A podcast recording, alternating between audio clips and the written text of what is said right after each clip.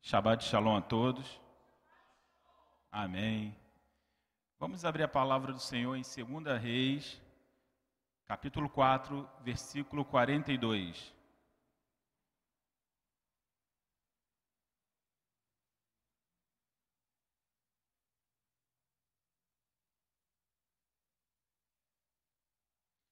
Segunda Reis 4, 42. Veio um homem de Balau Salisa, dizendo, trazendo ao homem de Deus vinte pães de cevada, feita dos primeiros grãos da colheita, e também algumas espigas verdes. Então Eliseu ordenou ao seu servo: Sirva a todos. O auxiliar de Eliseu perguntou: Como poderei servir isto a cem homens? Eliseu, porém, respondeu: Sirva a todos, pois assim diz o Senhor: eles comerão e ainda sobrará.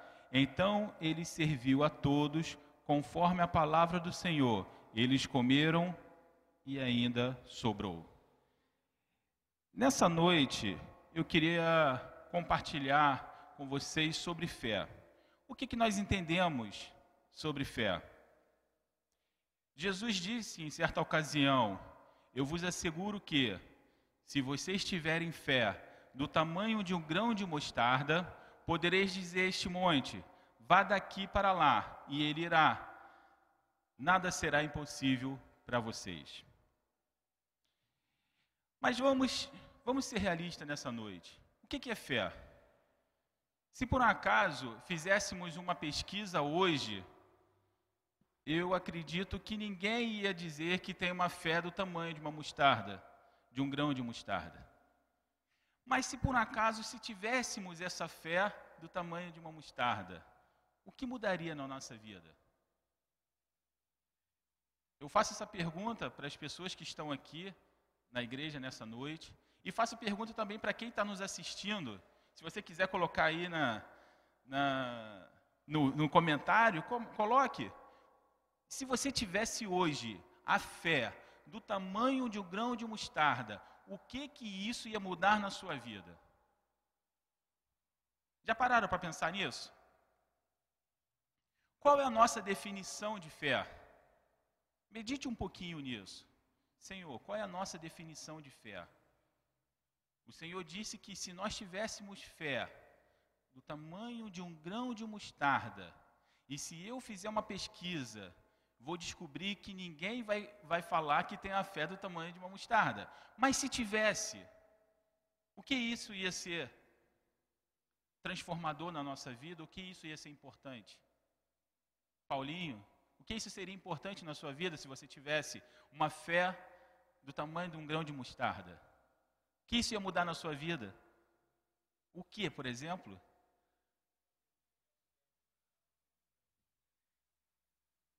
Talvez chegasse perto de Abraão, Rabino, se senhor tivesse uma fé do tamanho do grão de mostarda, o que isso ia mudar na sua vida?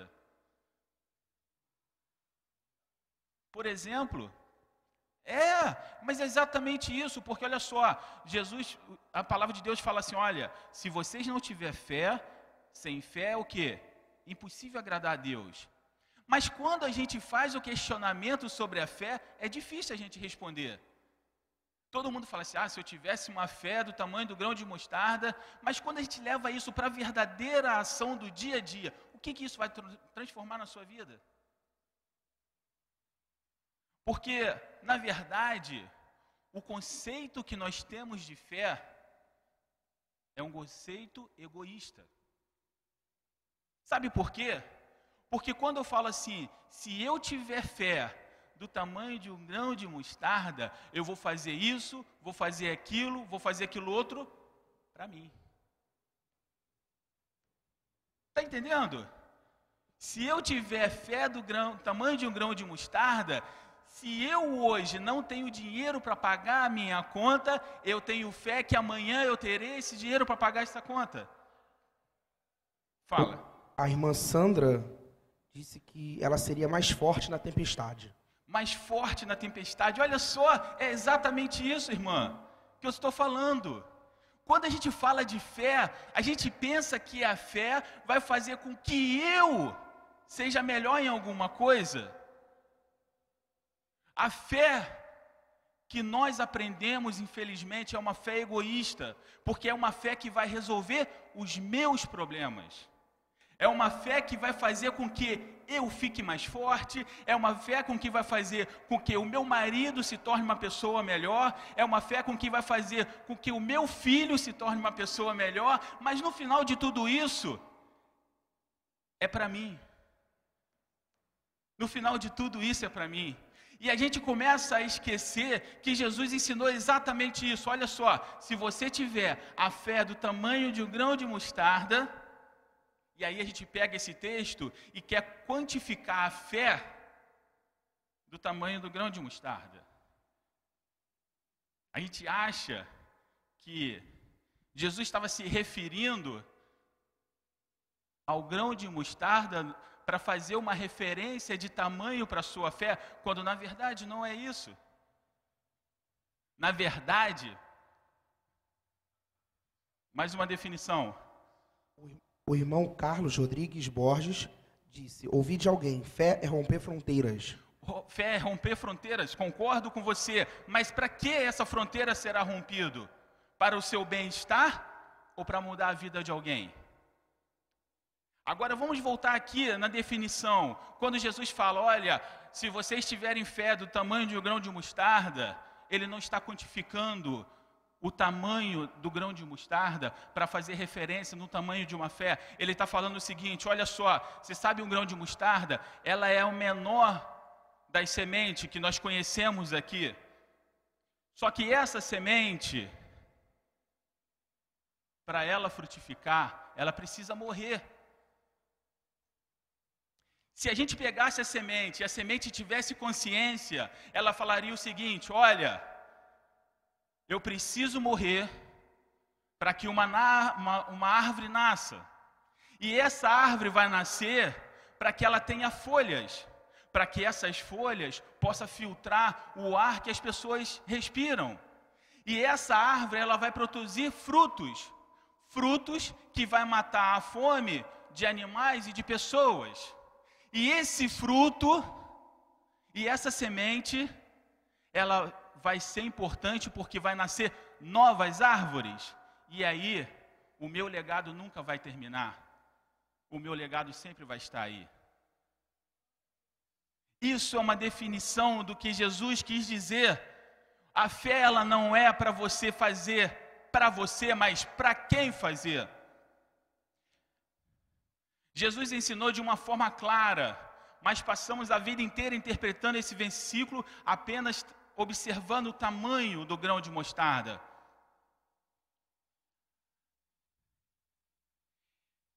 Em outro, em todo esse processo, a semente, ela não tem um benefício próprio. Já percebeu? Em todo o processo da semente, ela não tem um benefício próprio. Jesus está falando claramente. Só que, por algum motivo, a gente pega a semente e fica quantificando ela no tamanho da nossa fé. Mas Jesus não quer dizer isso. Jesus está falando: olha, para você ter essa fé, essa fé ela precisa trazer avivamento para outras pessoas. A sua fé não é para você, ou seja, a sua fé não é para eu, mas sim para quem? Você perceba uma coisa: quando Jesus esteve na terra, ele moveu, fez milagres e tudo mais, mas em, em, em duas ocasiões em que ele deveria usar esse poder para benefício próprio, ele não usou. Quando ele foi tentado e o diabo fala assim: Ó, oh, você está com fome, fala para que essas pedras se transformem em pão. E ele disse: Não, nem só de pão viverá um homem. Ou seja, o poder de Deus não é para satisfazer a minha vontade. E em outra ocasião, quando Jesus é preso, Pedro pega a sua espada e corta a orelha daquele servo, e Jesus fala assim: Não, não faça isso, e cura aquele servo, e fala assim: Olha, se eu quisesse, o Pai enviaria miríades e miríades de anjos mas estaria fazendo a minha vontade e eu estaria usando a fé em benefício próprio, mas não é isso que eu quero ensinar para vocês. Eu quero ensinar para vocês que é necessário que eu morra para que vocês tenham vida, e é necessário que nós morramos a cada dia para que possamos trazer vida. Então a definição de fé não é para mim, mas sim para quem. Quando Abraão foi chamado, e Abraão ele é justificado pela fé, ele não foi justificado porque ele foi chamado e obedeceu, aquilo é o processo. Ele não foi justificado porque ele recebeu uma promessa e esperou na promessa. Isso fala perseverança. Ele foi justificado quando o Senhor pede o seu filho e ele fala assim: Eu entregarei. E ali ele estava mostrando para Deus que não, não é a minha vontade, mas a vontade do Pai, mas é a sua vontade. E ali ele é justificado pela fé. Dessa forma ele é justificado pela fé. A fé não é para que eu me safe de problemas na minha vida, porque se isso acontecer, eu não passo pelos processos. A fé é para que eu passe por toda dificuldade, mas tenha esperança de que eu vou ser vencedor. E através dessa minha esperança e através dessa minha perseverança, eu estou criando exemplos para pessoas que estão me assistindo ou pessoas que estão me me vendo? Porque quando Jesus faz a pergunta para os seus discípulos: Quem vocês dizem que eu sou? Alguns falam, você, você é o profeta, outros falam, ah, um, um, o Elias, e fala tantas coisas, mas Pedro fala assim: Tu és o Cristo, filho do Deus vivo. E aí Jesus fala para ele: Olha, foi o Espírito que te revelou isso porque isso não pode vir do homem, isso não pode vir da inteligência humana, porque se fosse pela inteligência humana, você falaria o que você vai falar daqui a pouco. Não, Senhor. Não deixe que te mate, mas salve-se a, si, a si mesmo. Só através do Espírito, Pedro pôde saber que Jesus era o Cristo. E o que, que Cristo significa? significa o Salvador, significa aquele que, se, que dá a sua vida por alguém. E o Senhor fala assim: olha, só através do Espírito você pode perceber isso, porque pela carne você nunca vai perceber, porque pela carne você vai querer salvar a si mesmo. E uma das coisas, a única coisa, uma das coisas que Jesus não fez na terra quando ele veio foi tentar salvar a si mesmo. Na verdade, ele veio entregar a sua vida. E isso é maravilhoso. A fé, ela não está relacionada à capacidade de auto me beneficiar, mas ela está diretamente associada em ativar uma fé nas pessoas que não têm esperança. A minha fé, ela tem que ter a capacidade de ativar a fé nas pessoas que estão perdidas no mundo. Porque através da minha fé, ela vai perceber que ela também pode ter fé e ela vai perceber que ela também pode ser justificada, e ela vai perceber que ela também pode ser adotada e chamada filho de Deus. Mas é através da minha fé. Em Hebreus está falando assim, olha, Hebreus 11, versículo 1. Ora, a fé é a certeza daquilo que esperamos e a prova das coisas que não vemos. É a definição que a gente conhece. Só que quando você lê esse texto, você pensa assim: olha, a fé é a certeza daquilo que eu não vejo, mas é uma coisa que eu espero. E aí a gente, a gente traz isso para a nossa realidade da forma: não, eu tenho fé, se eu, se eu não, não, tenho, não sou casado ainda, eu tenho fé que lá na frente a minha esposa vai estar lá. Se eu não tenho um carro e precisa de ter um carro, eu tenho fé agora que lá na frente eu vou ter um carro. Se eu não tenho uma condição financeira boa aqui, eu tenho fé que lá na frente essa condição vai ser alcançada. Mas não é isso que Hebreus está falando. A fé é a forma de expressão da justiça de Deus. A fé é a forma da expressão da justiça de Deus. No texto que lemos em Reis, mostra que a justiça de Deus foi estabelecida contra a fome, quando o, o servo trouxe aqueles pães e Eliseu mandou distribuir A justiça de Deus estava sendo estabelecida porque o povo estava com fome e agora o povo estava sendo saciado. Não foi usado em benefício do profeta. A fé não é para te dar alguma coisa, mas sim para te tornar suficientemente pronto para qualquer tipo de situação. Elias não usou a sua fé para benefício próprio, mas para dar testemunho de Deus de Israel. Mas, Eli, mas Elias só tem esses pães para todos esses homens, o que, que eu faço? Dê, porque o Senhor falou que eles vão comer e ainda vai sobrar. E aquilo ali ele estava fazendo que, olha, existe um Deus que tem tanto poder que pode fazer apenas algum um punhado de pão matar a fome de todos vocês e ainda sobrar. A fé de Elias estava dando testemunho da justiça de Deus. A fé de Elias estava dando testemunho do Deus de Israel. Quando Hebreus fala das coisas que não se veem, ele não está se, ele está se referindo às virtudes de Deus. Quando Hebreus fala Olha, a fé é a certeza das coisas que não se veem. Ele está falando das virtudes de Deus, que ainda não foram manifestadas em nós, mas pela sua fé ela será manifestada para expressar o amor de Deus através da nossa vida, como está escrito em Gálatas, de 5, 22 a 26, que fala assim: Mas o fruto do Espírito é amor, gozo, paz, longanimidade, benignidade, bondade, fé. Essas são as coisas que eu ainda não vejo, mas através da fé eu tenho certeza que eu vou alcançar, porque são as qualidades de Deus. E se eu sou filho de Deus, eu preciso carregar as qualidades de Deus. Então, o fruto do Espírito, o que vai mostrar que a minha fé é do tamanho ou maior do que um grão de mostarda, é no momento que eu tenho paz, é no momento que eu tenho longanimidade, é o momento que eu tenho mansidão, temperança. Contra essas coisas, meu irmão, não há lei.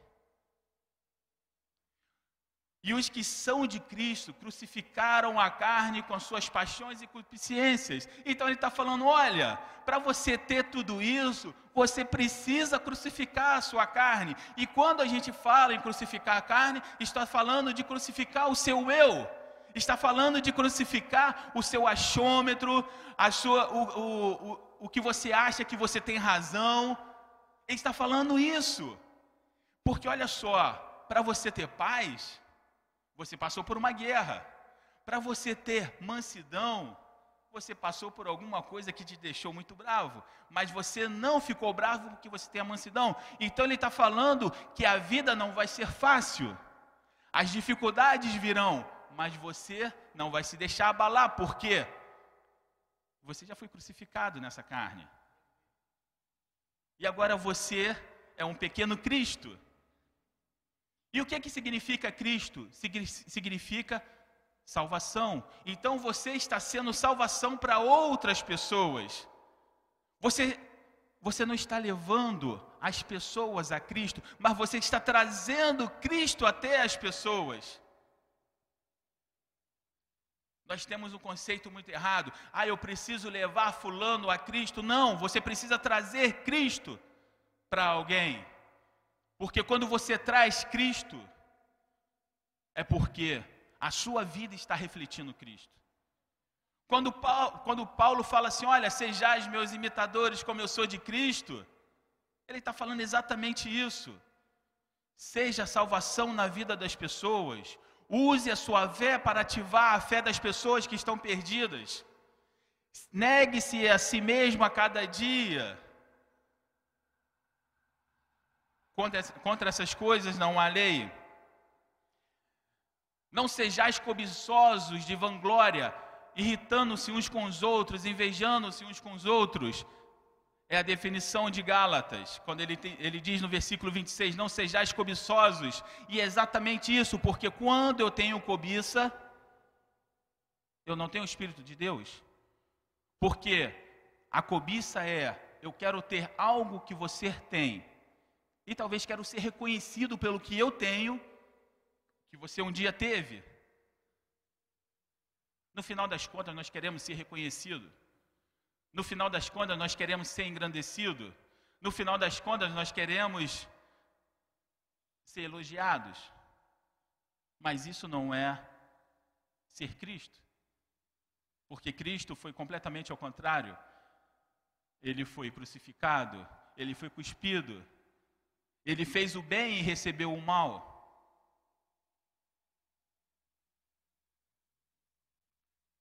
Por favor. O irmão Leandro de Souza Freitas deu a definição: fé, confiança, lealdade e firmeza. Sim, fé, confiança, lealdade e firmeza. Lealdade a Deus, firmeza em Deus. Isso é fé.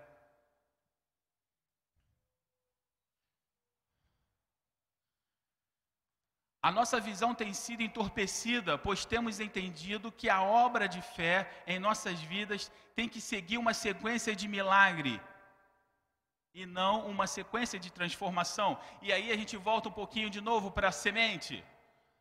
Primeiro acontece a transformação, ela morre e aí nasce uma árvore. Primeiro começa na transformação e depois acontece o milagre. O nascimento não é um milagre? Seja de qualquer tipo de natureza, ou de uma planta, ou de, uma, ou, ou de pessoas, ou de animais, não é um milagre? É um milagre. Então, primeiro acontece a transformação. Depois da transformação, vem o milagre. Com isso, passamos tempo pedindo milagre, pois não queremos ser transformados mas precisamos ter em mente que esses mesmos milagres podem transformar em juízo em nossa vida. Quando não temos uma vida transformada e apenas queremos os milagres, esses milagres, eles podem ser juízo na nossa vida. Você acha que isso eu estou inventando? De forma nenhuma. Está escrito em Mateus 11, 21 e 22, que diz o seguinte: Ai de ti, Corazim, ai de ti, Betseba, porque se tivesse sido feito em Tiro e em Sidônia os milagres que foram feitos em vosso meio, e há muito tempo eles teriam se arrependido com silício e cinzas. Por isso vos digo: no dia do juízo haverá menos rigor para Tiro e para Sidônia do que para vós. Ou seja, os milagres que foram feitos nessa cidade, Corazim e Betseba, só vão servir para juízo. Por quê? Porque não houve transformação. Não houve mudança de vida. E aí, só vivemos de milagre em milagre. Mas isso vai trazer juízo como diz na palavra do Senhor. Há um tempo atrás, talvez cerca de um mês, eu assisti um, um programa que estava passando na, na, na History, um reality show, que era de um grupo de pessoas que foram escolhidas para passar por um treinamento de forças especiais da Marinha. E aí, é, nesse treinamento, eram 30 pessoas e, na verdade, não, era para ter apenas um, era para ver quantos conseguiam chegar até o final do treinamento. Eu não assisti toda, eu não assisti todos. Na verdade, eu peguei só o último episódio que me chamou extremamente a atenção. No último episódio mostrava que dos 30 que tinha, só tinha cinco que tinha restado. E a última a última missão deles era, era fazer uma fuga e evasão eles eram prisioneiros, tiveram que fazer uma fuga. E nessa fuga eles teriam que percorrer 26 quilômetros. Só que eles não sabiam quantos quilômetros era. Na verdade, eles teriam que fazer essa fuga, chegando de ponto em ponto, recebendo nova informação, até chegar no final. E aí, no decorrer de toda essa, essa trajetória, é, dos cinco, um desistiu. Na metade do caminho, um desistiu, falou que não tinha condições, ficou apenas quatro. É, desses quatro, só um minutinho.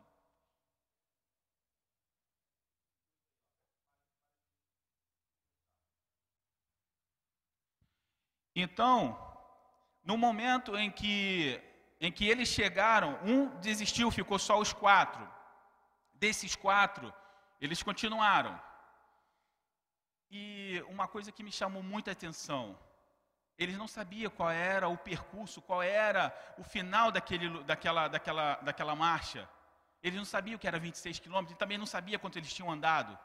E, o, e, o, e o, eles foram se distanciando um do outro, e o que estava na frente, quando chegou depois que, que tinha percorrido 23 quilômetros e meio, ele sentou debaixo de uma árvore e pensou consigo: eu não consigo mais.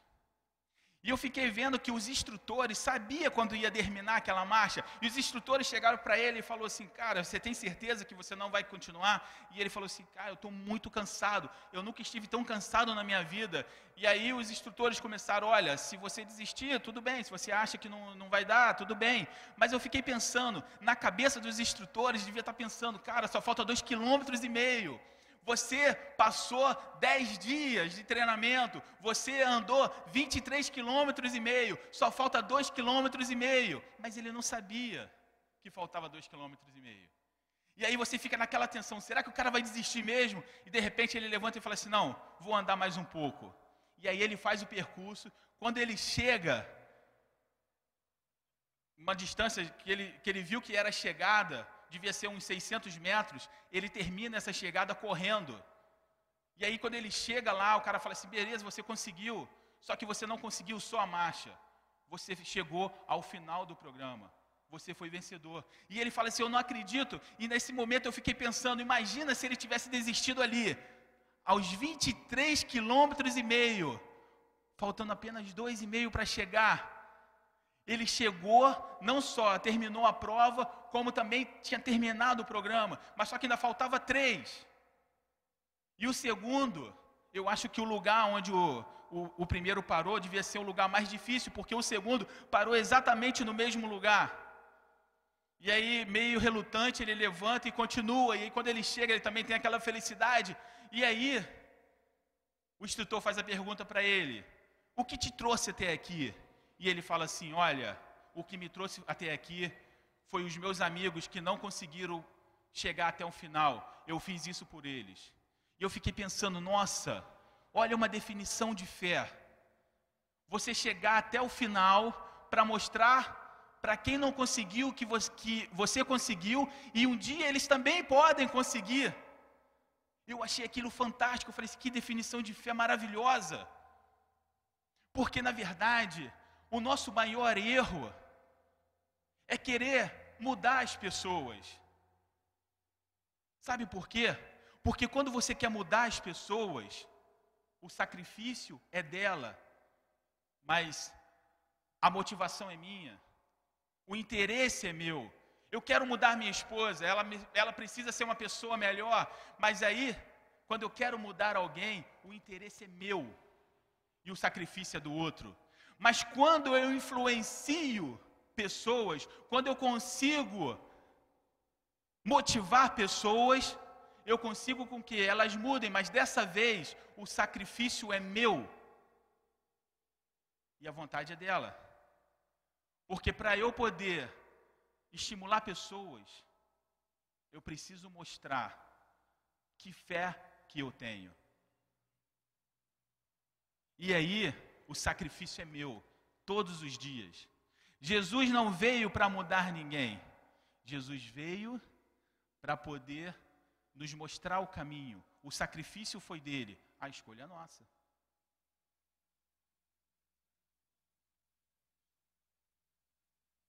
Quando eu quero mostrar Cristo para as pessoas e trazer Cristo para as pessoas, o sacrifício é meu, a decisão vai ser delas. No quartel a gente aprende que a palavra ela ensina, mas o exemplo ele arrasta. Fala. Nosso irmão Ed citou Provérbios 11:30, o fruto da retidão é árvore de vida, e aquele que conquista almas é sábio. Fé para reivindicar as promessas de Deus para salvar vidas. Amém. Mas a fé não é apenas para me salvar. A fé é para salvar quem está do meu lado. Porque um dia alguém trouxe Cristo até mim, dizendo o seguinte: olha, essa fé que eu tenho pode salvar a sua vida, pode te tirar do mundo. E aí eu aceitei e vi que era uma coisa maravilhosa. Agora eu quero chegar para o outro e falar assim: olha, a fé que eu tenho não é para mim, é para salvar a sua vida. Você quer? Provar e ver que Deus é bom.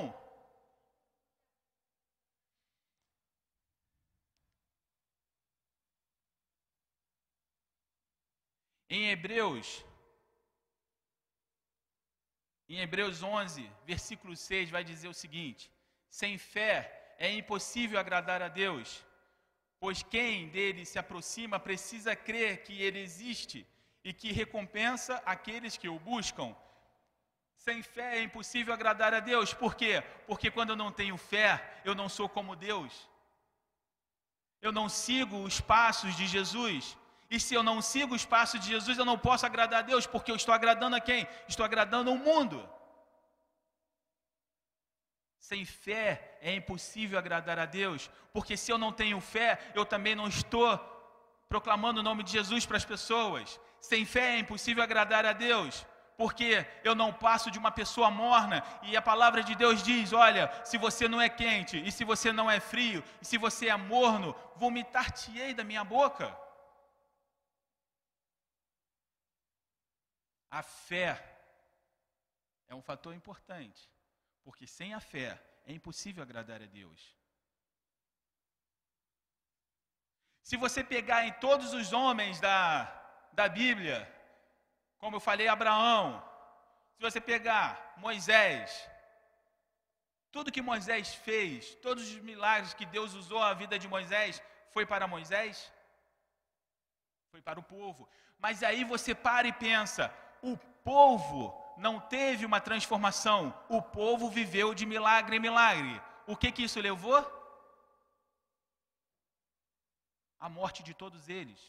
Nenhum deles entrou na terra prometida, a não ser Josué e Caleb, que tinham um coração predisposto a servir a Deus.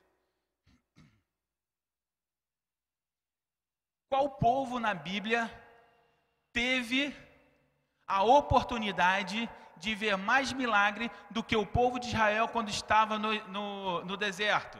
Me diz aí. O mar vermelho se abre. Antes disso, as pragas do Egito. O mar vermelho se abre. As cordoniças vêm. Cai maná do céu. Uma pedra jorra água. A glória de Deus aparece para aquele povo. Qual foi o povo que viu mais milagre? Me diz. A transformação, ela tem que vir antes do milagre. Por isso que a mentalidade do povo de Deus, ela tem sido é, corrompida nos últimos, sei lá, 30 anos. Porque tem ensinado que a sua vida, ela tem que viver de milagre em milagre. Não, a sua vida tem que ser uma transformação. Porque o próprio apóstolo Paulo disse: Olha, vocês precisam mudar a mentalidade desse mundo pela renovação do seu entendimento. Então não é de milagres em milagres, mas é de transformação em transformação, porque no momento que eu tenho a transformação, transformação, eu me achego mais ao Senhor. Alguém uma vez perguntou por que, que não acontecem os milagres que aconteciam lá na, na igreja de Atos. Por quê? Ninguém quer uma transformação para isso. Todos querem o poder, mas não querem estabelecer a vontade de Deus. E quando eu penso, se eu tiver uma fé do tamanho de um grão de mostarda, e eu digo para esse monte, sai daqui e vai para lá,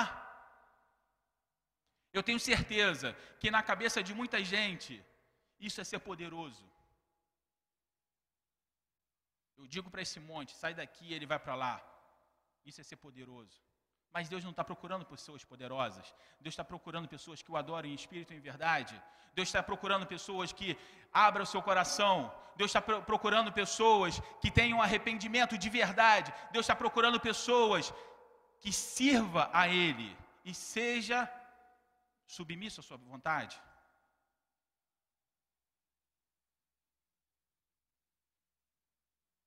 Um dos reis mais poderosos, Davi, nunca se valeu do seu poder. Pelo contrário, ele entra na casa do Senhor e começa a falar: Senhor, o que eu fiz para merecer tamanha bênção? O que eu fiz, ou o que minha casa fez para merecer tamanha bênção?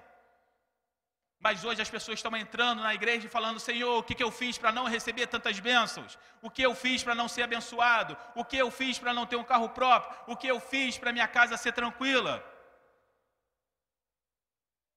Nós queremos milagre, mas não queremos a transformação.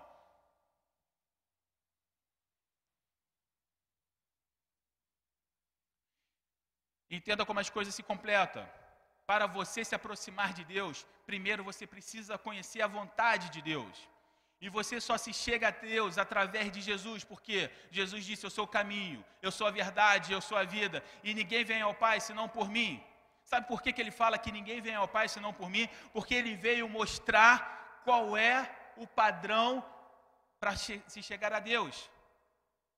Não, não pense que você, conhece, que você conhece o padrão de se chegar a Deus, porque você não conhece. Você só vai conhecer o padrão de se chegar a Deus quando você entra pelo caminho que é Jesus.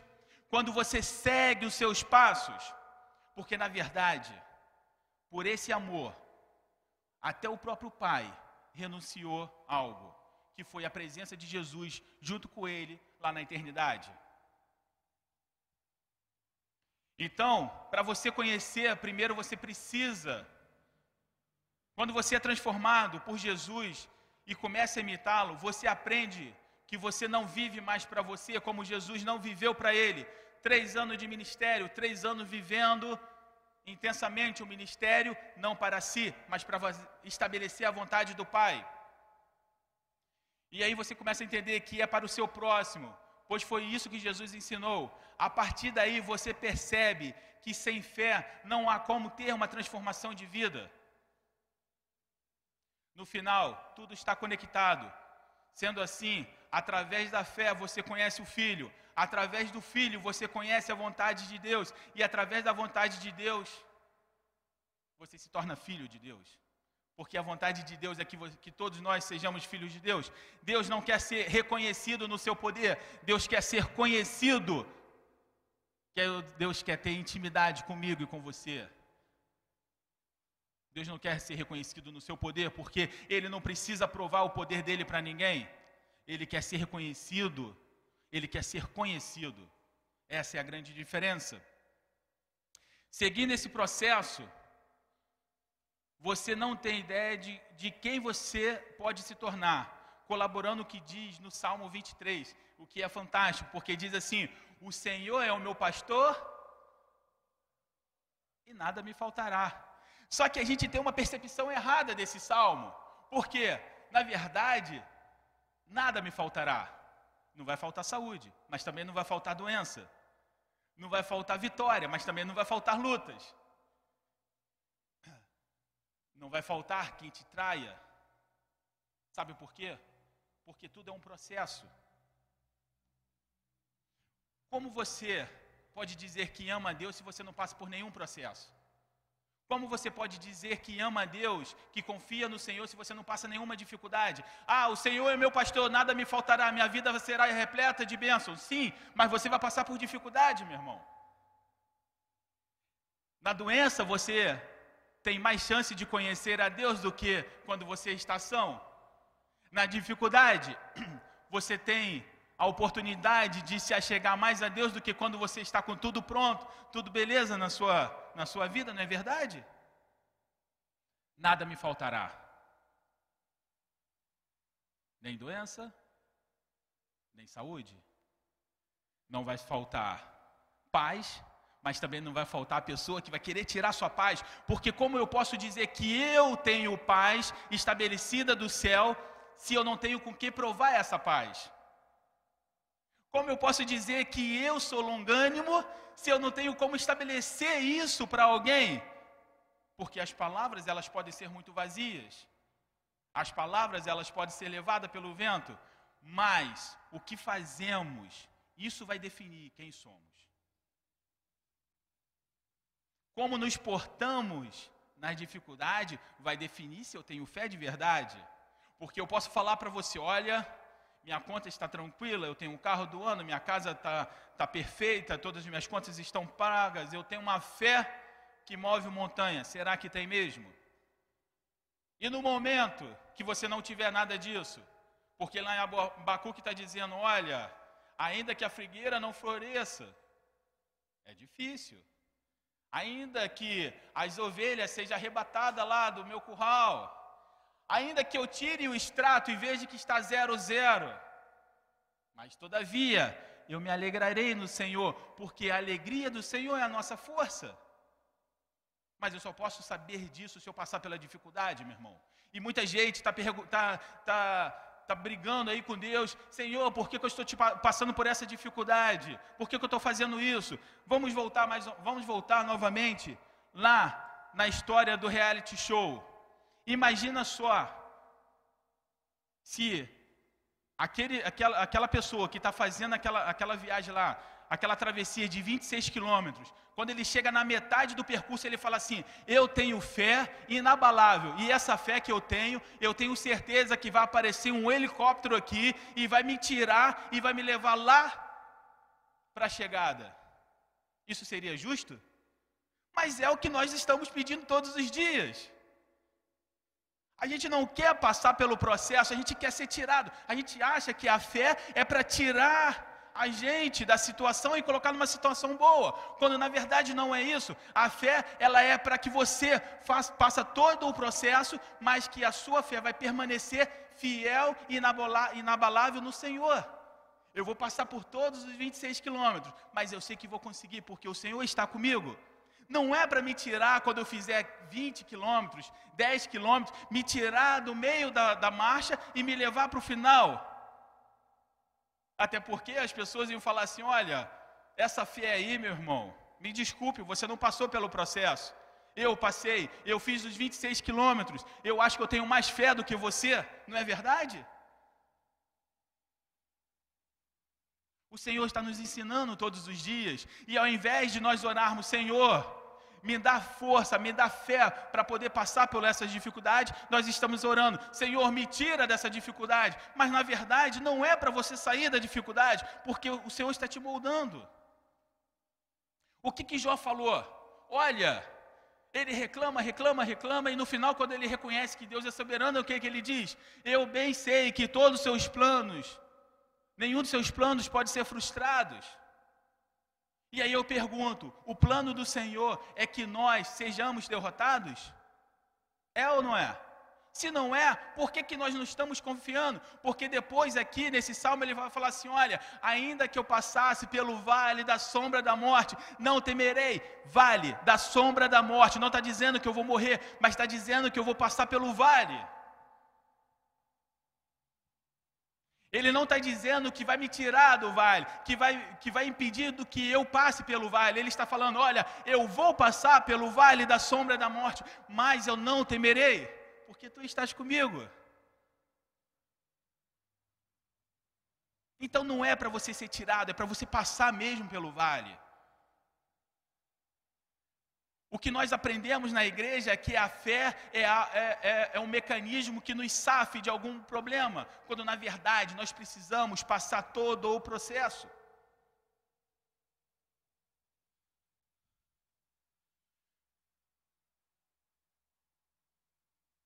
Dessa maneira, como, quando somos transformados, nós, nós não levamos as pessoas a Cristo, mas trazemos Cristo às pessoas.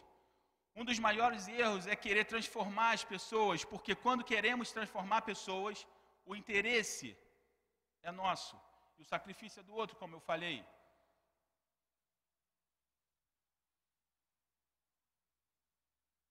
Mas na verdade, quando nós inspiramos pessoas, a fé, ela tem que ser para inspirar pessoas. A fé, ela tem que inspirar pessoas a saber, olha, a vida daquela pessoa eu vejo ela passar por toda, tantas dificuldades, mas eu nunca vi ela reclamando. Quem já conheceu alguém assim? Eu posso dizer que eu conhecia. Meu pai foi um deles. Passou uma dificuldade na vida grande, passou no leito lá de morte, mas quando as enfermeiras perguntavam, seu Francisco, está tudo bem? Ele falava, só vitória.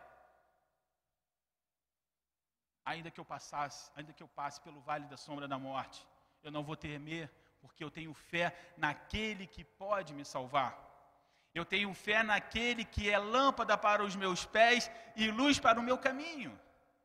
O vale da sombra da morte, ele pode ser escuro, ele pode ser tenebroso, mas o Senhor está comigo.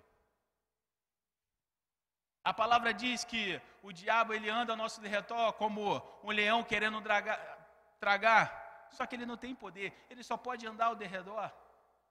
Porque se a sua fé foi inabalável, irmão, pode andar 10, 20, 30 leões. Não foi o que aconteceu com Daniel? Jogado vivo na cova dos leões, quantos leões o, o machucou ou arranhou? Nenhum. Mas essa fé foi para salvar? Ou foi para dar testemunho do Deus vivo para aquela nação?